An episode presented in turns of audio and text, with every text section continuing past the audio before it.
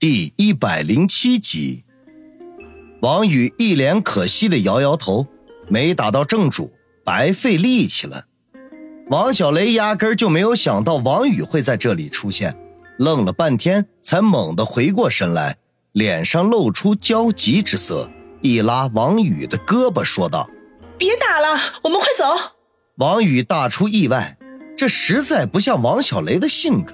求你了，我们走。王小雷却不顾一切地拉着他向餐馆外跑。黄雅琴见他们要逃，立刻跳着脚叫道：“哎，有种别走，一会儿叫你们好看！”雅琴，不要胡闹了。徐朗在旁边一面阻止，一面苦苦哀求：“废话，我被人打了耳光，你还不让我胡闹？” 黄雅琴暴跳如雷，狠狠地在徐朗的身上又掐又扭。徐朗忍着不敢出声。这个时候，门前一辆出租车疾驰而过，里面坐的正是王宇和王小雷。我还以为是什么了不起的人，原来是个穷开出租车的。王小磊真是有奶就是娘。黄雅丽见状，又大笑起来：“那个美女，你那两位朋友还没买单呢，麻烦你买一下单呗。”这时，一个没眼力见的服务员小心翼翼地走到跟前，客客气气地说道：“买单？我？你眼睛瘸了吧？哪里看出来我和他们是朋友了？”黄雅琴吃惊地张大嘴巴，没想到这服务员还挺有胆量的，大声地说道：“我看你们就是朋友，赶紧把单买了，要不然我们就报警，说有人吃霸王餐不给钱。”你他妈的报警去！快点去报！老娘就不怕报警，就不买单。黄雅琴本来就被王宇打得火冒三丈，正愁没地方发泄呢，这下有人撞枪口上了，顿时破口大骂。那服务员却不卑不亢，真的摸出手机报了警。黄雅琴脸都气绿了，把所有的恶毒的词语都骂了一遍。徐朗见服务员真报警了。自己又劝不了黄雅琴，赶紧从裤兜里取出一百块钱，交给服务员，说道：“买单，买单。抱歉，先生，你们一共消费了一百二十五。”服务员一本正经的说道：“什么？你们家平时没这么贵啊？今天特殊，还差二十五。你……”徐朗无语，明显是服务员看他们不爽嘛。徐朗，你敢给他，我跟你！黄雅琴大叫，偏巧这时门外响起了警笛声。王宇把车子开到一条比较偏僻的街道上，靠着路边停了下来，然后在车里翻了半天，才找到一包面巾纸，递到了哭了一路的王小雷手上。王小雷接过面巾纸，抽出一张来，先擦了擦眼泪，然后又擤了一下鼻涕，将纸揉成一团。顺着车窗丢了出去，红着眼睛说道：“谢谢。”一包面巾纸有什么好谢的？王宇笑道：“我不是谢你的面巾纸，我只是谢谢你刚才帮我出气。”王小雷讷讷的说道，跟平日里凶巴巴的样子判若两人。可惜第二个巴掌被你男朋友挡住了，要不然那个姓黄的非得去你们医院的口腔科了。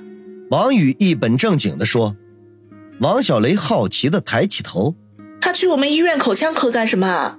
当然是镶牙了，难道还是打胎呀？我这手劲儿啊，可大着呢，一头猪啊都打得倒。一本正经的胡说八道，你难道忘了刚才黄雅琴不是满地转圈吗？”王小雷忍俊不禁，破涕为笑，这就对了吗？为了那种人，有什么值得哭的？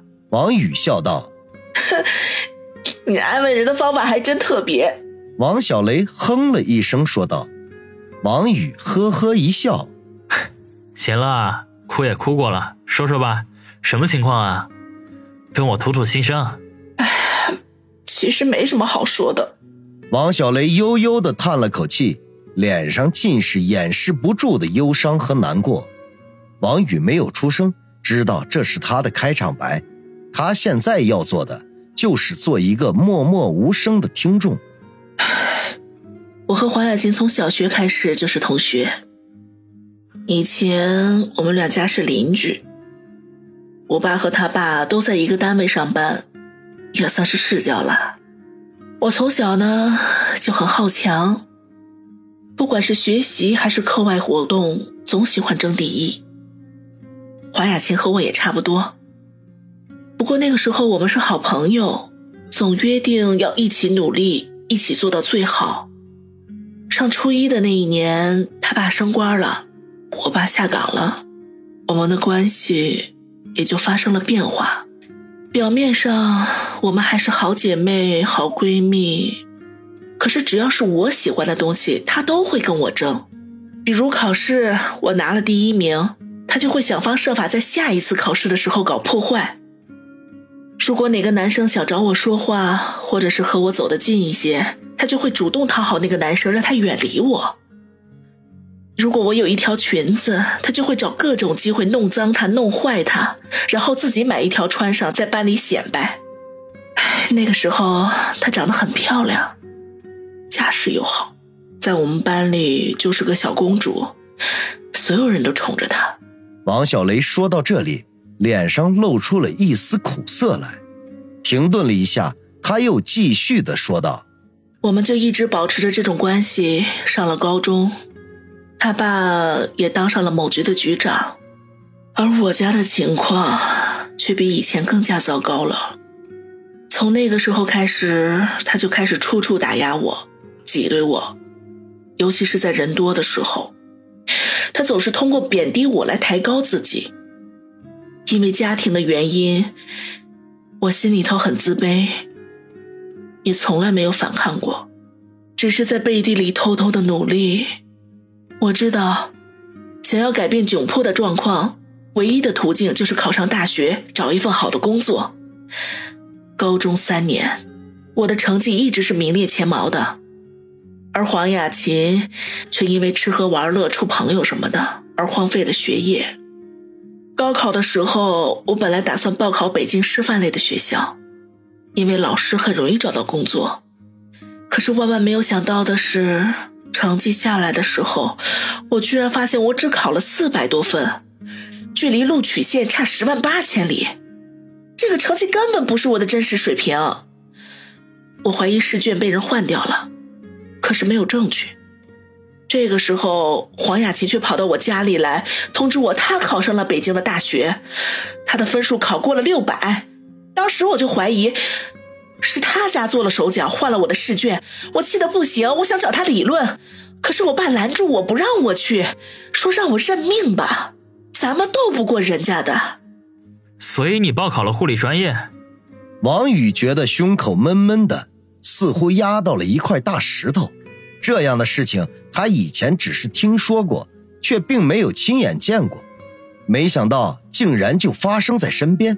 调换试卷，看起来。只是考试成绩的高低，实际上却能够改变一个人的一生。但凡做这种事情的人，那都是缺了八辈子的德。他有什么办法呢？当时我家连复习的钱都拿不出来。王小雷苦笑说道。王宇叹口气，低声骂道：“唉，真他妈的无耻！”王小雷摇摇头，继续说道。好在老天爷开眼，我的运气没那么差。大学毕业后就被市里的第一人民医院录用了，同事们很照顾我，也因为我有了收入，家里的情况开始有些好转了。当然，我与黄雅琴也再也没有任何的交集。后来，在一个同事的婚礼上，我认识了徐朗，我们很谈得来。相处了一段时间后，就正式成为男女朋友了。那段时间，是我人生最开心的时光。王宇沉默无语，任由王小雷沉浸在对往事的回忆当中。也许在记忆的深处，他还可以找到一些慰藉。毕竟现实太残酷了。一直到去年的这个时候，高中的班长组织了一次同学聚会。打电话到医院里来，我本来是不想去的，可是又不好意思拒绝，于是就勉强答应了下来。聚会当天，正巧徐朗有时间，就陪着我一起去了。打算和同学们见个面，打个招呼就走的。哎，现在想起来，我真的是很后悔啊！如果是不参加那个同学聚会，或者不带着徐朗去，可能就不会发生这么多事情了。同学会上，我见到了黄雅琴，得知他爸已经下海经商了，而且混的是风生水起啊，在春城也算是富甲一方了。而黄雅琴变成了真真正正的公主，所有人众星捧月似的围着她转。其实过去了好几年了，我也一直没有找到她偷换我试卷的证据，对她的恨意也就慢慢的淡了。回想起以前那个形影不离的日子，反而觉得这段友谊不应该就这样结束。于是。同学会之后，我们言归于好。黄雅琴也认识了徐朗。